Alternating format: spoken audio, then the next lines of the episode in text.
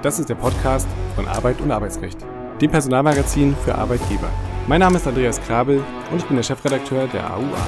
In der Reihe Kurz gefragt sprechen wir regelmäßig mit Dr. Jan Tibor Lellay. Er ist Fachanwalt für Arbeitsrecht und Partner bei Buse in Frankfurt. Die Anmeldung für den Kongress Arbeitsrecht 2024 ist live. Am 12. und 13. März wird das Steigenberger Hotel am Kanzleramt zum Treffpunkt für Personalentscheider und Arbeitsrechtler. Es erwarten Sie zehn renommierte Referierende mit Vorträgen zu hochaktuellen und für Ihren Arbeitsalltag relevanten Themen. Verpassen Sie nicht die Gelegenheit, sich über rechtspolitische Entwicklungen im Arbeitsrecht zu informieren. Buchen Sie jetzt Ihr Early Bird Ticket und sparen Sie 400 Euro. Mehr Informationen in den Shownotes oder unter www.kongress-arbeitsrecht.de. Herzlich willkommen, lieber Dr. Lellay, zu einer neuen Folge Kurz gefragt. Heute wollen wir sprechen über die Konfliktlösung mit den Betriebsparteien und da über die sogenannte Einigungsstelle. Heute nehmen wir erneut eine Gerichtsentscheidung zum Anlass, um ein wichtiges Thema zu vertiefen. Ausgangspunkt ist ein Beschluss des LAG Nürnberg vom 17. Juli 2023, in dem über einen Antrag auf gerichtliche Einsetzung einer Einigungsstelle entschieden wurde. Worum ging es in unserem Ausgangsfall, lieber Herr Dr. Lellay? Was waren hier die Besonderheiten?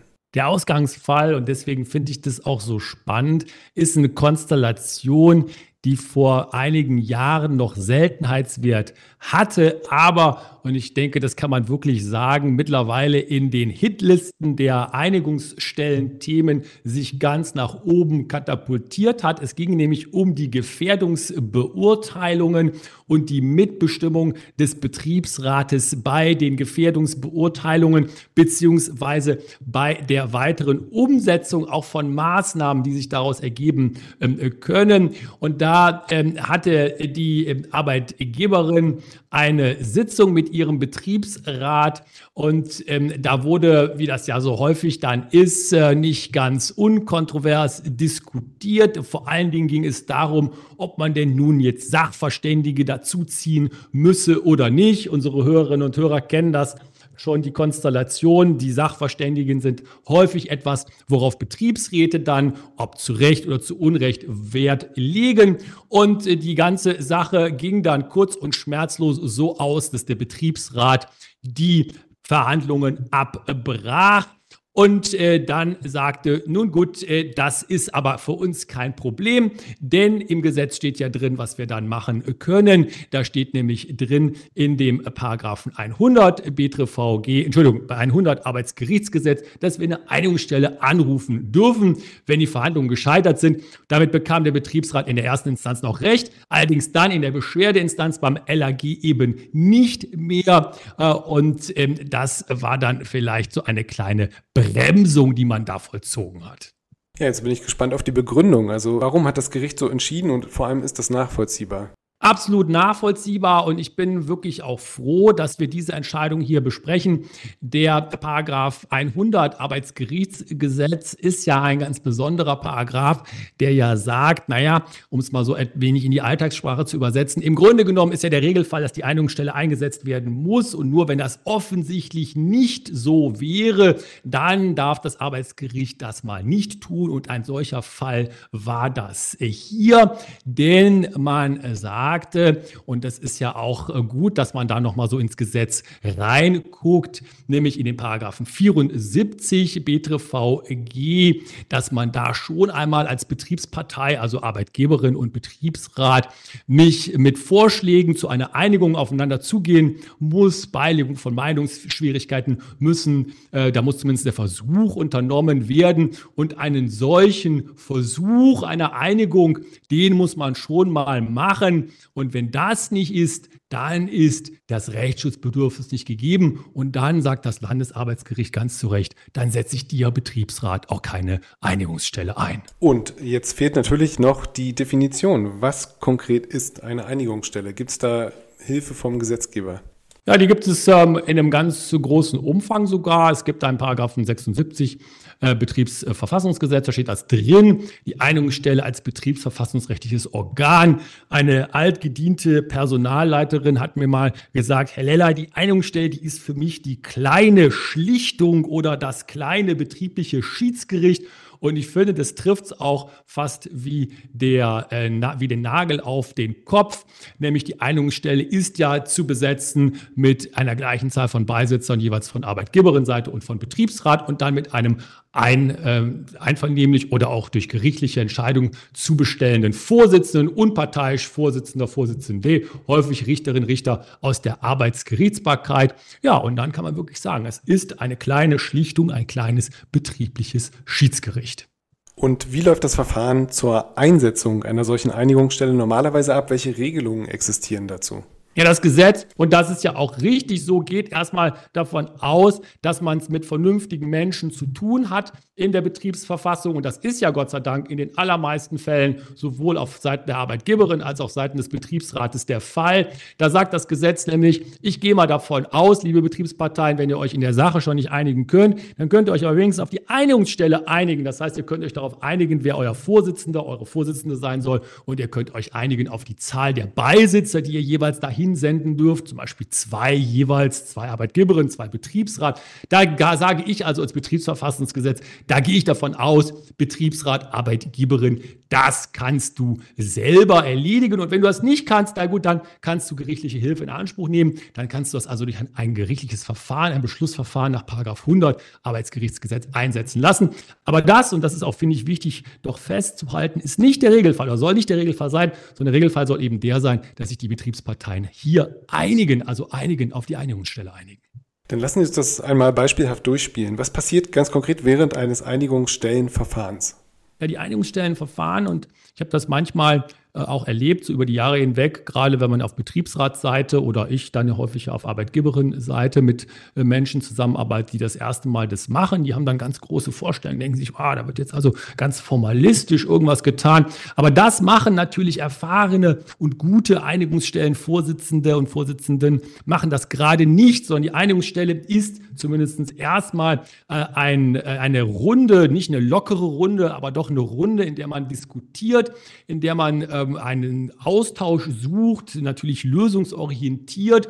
Äh, und äh, dann allerdings, wenn das äh, nicht in die richtige Richtung geht, also wenn man da keine Einigung, Einigungsstelle will die Einigung herbeiführen kann, freiwillig, dann kann die Einigungsstelle eben auch Beschlüsse fassen mit der Mehrheit ihrer Stimmen. Das heißt also, da stimmen dann die Betriebsparteien ab und der oder die Vorsitzende muss auch abstimmen. Und da gibt es dann eine Mehrheit. Und äh, diese Beschlüsse der Einigungsstelle, die ersetzen dann die Einigung zwischen Arbeitgeberin und Betriebsrat und ersetzen dann zum Beispiel auch Betriebsvereinbarungen, sind also dann wie Betriebsvereinbarungen im Betrieb umzusetzen. Ja, insofern ist es natürlich auch wichtig, wie sie besetzt ist. Das hatten Sie kurz schon ähm, angedeutet bzw. erläutert. Aber wie kommt die Besetzung der Einigungsstelle zusammen und wer ist das nochmal konkret? Man kann gut reinschauen in den Paragraphen 76 Absatz 2 Satz 1 äh, BTRVG. Da steht es äh, drin, die gleiche Anzahl von Beisitzern für jede Betriebspartei, also für Arbeitgeberin jeweils und jeweils für den Betriebsrat und dann äh, die Person des Vorsitzenden.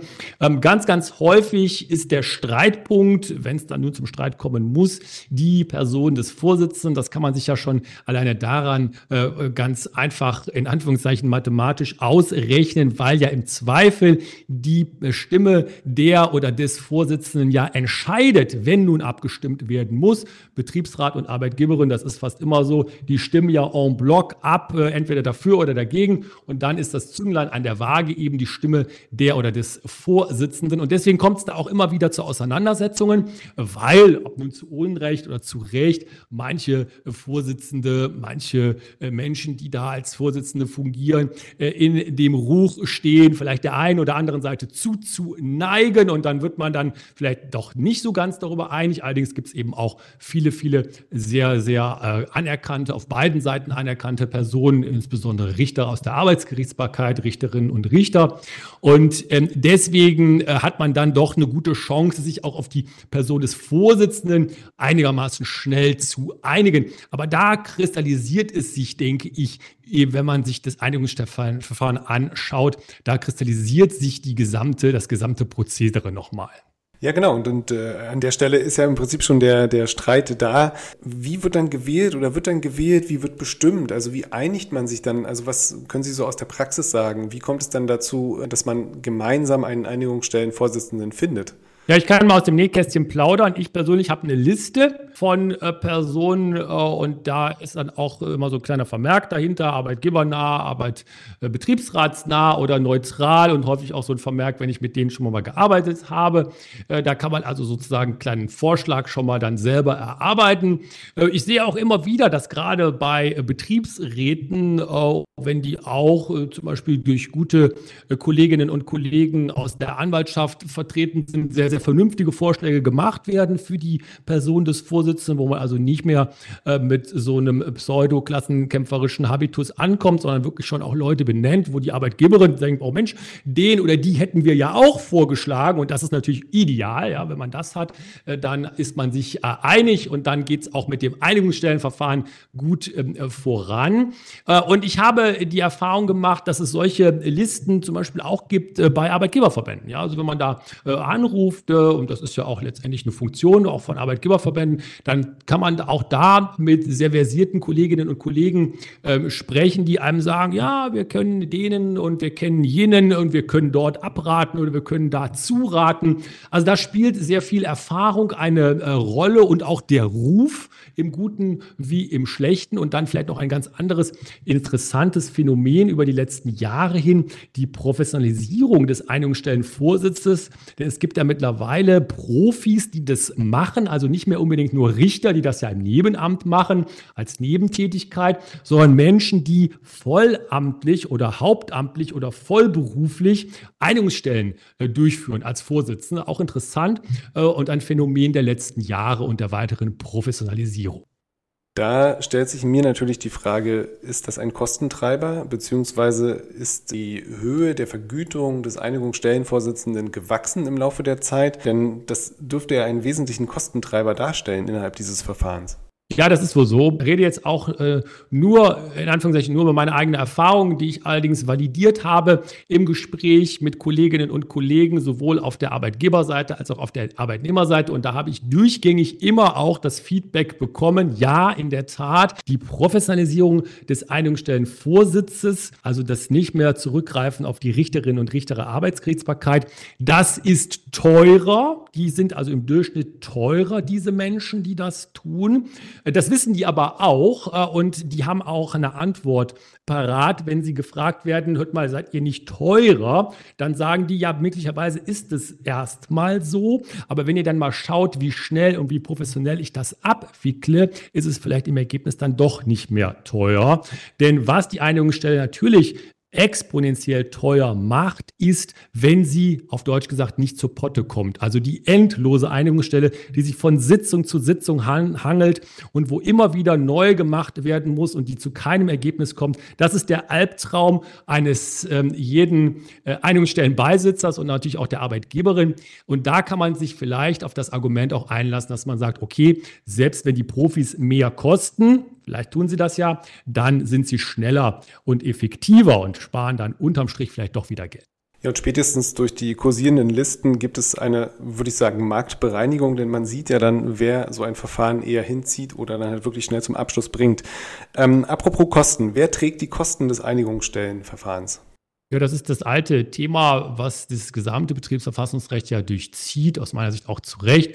Die Arbeitgeberin trägt die Kosten und zwar komplett. Das steht im Paragraph 76 kleinen a Absatz 1 BTVG drin. Äh, das beinhaltet also natürlich die Kosten äh, des Vorsitzenden oder der Vorsitzenden, aber auch der externen äh, Beisitzer und dann die Kosten, die ja häufig gar nicht auftauchen, nämlich die, wenn da Räumlichkeiten zur Verfügung gestellt werden, wenn da im Hintergrund vorbereitet wird bei der Personalabteilung, Unterlagen vorbereitet werden und so weiter und so weiter. Das sind ja erstmal Kosten, die so nicht direkt sichtbar sind, aber das trägt alles die Arbeitgeberin. Mit welchem Ergebnis kann das Verfahren enden? Also gibt es immer den sogenannten Spruch der Einigungsstelle oder ist auch ein anderes, ich würde sagen, in Anführungszeichen Ergebnis denkbar? Ja, das ist Gott sei Dank nicht nur denkbar, sondern auch äh, immer wieder, vielleicht sogar in der Hauptzahl der Fälle, das Ergebnis.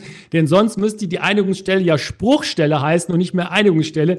Das äh, wünschenswerte Ergebnis ist die Einigung, das heißt nicht der Spruch, sondern die Einigung zwischen den Betriebsparteien mit Hilfe der oder des unparteiischen Vorsitzenden. Und erst wenn das nicht möglich ist, wenn man also in den Zeitverzug kommt oder wenn man vielleicht auf der Arbeitgeberseite passiert mir das manchmal denkt, Mensch, die ziehen das einfach nur so in die Länge. Da beim Betriebsrat, da müssen wir jetzt mal einen Spruch machen lassen. Dann kommt der Spruch, also die streitige Entscheidung der Einigungsstelle, die ja übrigens auch nochmal gerichtlich überprüft werden kann. Aber Gott sei Dank heißt die Einigungsstelle ja Einigungsstelle und die Spruchstelle. Und deswegen, auch meiner Erfahrung nach, ist in vielen, vielen Fällen die Einigung, also der Kompromiss, das Ergebnis der Einigungsstelle. Dann machen wir vielleicht doch noch mal ein bisschen Werbung für die Einigungsstelle und lassen Sie uns zusammenfassen, welche Vorteile hat das Einigungsstellenverfahren im Ergebnis vor allem auch für den Arbeitgeber? Ich denke, es hat äh, einen ganz, ganz großen Vorteil. Man hat einen Mechanismus, einen Streitschlichtungsmechanismus zur Hand, der sehr betriebsnah ist, der eben gerade kein gerichtliches Verfahren erstmal zumindest ist. Das heißt also wirklich das Ohr im wahrsten Sinne des Wortes an der betrieblichen Wirklichkeit äh, hat. Man hat es mit Profis zu tun bei den Vorsitzenden und ähm, obwohl das jetzt nun Profis sind in dem Sinne, dass sie es nur machen oder Profis als Richter Richterinnen und Richter der Arbeitsgerichtsbarkeit. Und das ist sicherlich äh, aus meiner Sicht ganz ähnlich übrigens wie mit den Schiedsgerichten ja auch. Sachnähe, Schnelligkeit äh, und dergleichen Vorteil. Äh, und ähm, natürlich dann äh, muss man auch ganz klar sehen, und das ist interessanterweise ja auch dann etwas, was man in den Betrieb kommunizieren äh, kann, äh, die Befriedungswirkung und auch die Möglichkeit zu sagen, naja, zwar mit etwas externer Hilfe, aber immerhin haben wir das hingekriegt mit unserem Betriebsrat und haben eine Einigung erzielt. Wenn das nicht möglich ist, haben wir zumindest einen Spruch und haben damit das Problem gelöst. Andererseits muss man auch sagen, die Einigungsstelle ähm, ist natürlich dann am besten, wenn sie nicht notwendig wird, nämlich dann, wenn man im Sinne der vertrauensvollen Zusammenarbeit mit seinem Betriebsrat eine Einigung ohne Einigungsstelle hinbekommt. Das ist der Optimalfall. Naja, vielleicht hilft es ja auch, dass sie einfach existiert und man damit möglicherweise ein wenig drohen kann. Herzlichen Dank, lieber Dr. Lellay, für diese Folge. Wir hören uns beim nächsten Mal. Tschüss, bis dahin. Dankeschön, ciao, ciao. Drücken Sie den Folgen-Button auf Spotify und Apple Podcasts und Sie lauschen den aktuellen Gesprächen rund um das Thema Arbeitsrecht. Weitere Informationen finden Sie in der Folgenbeschreibung.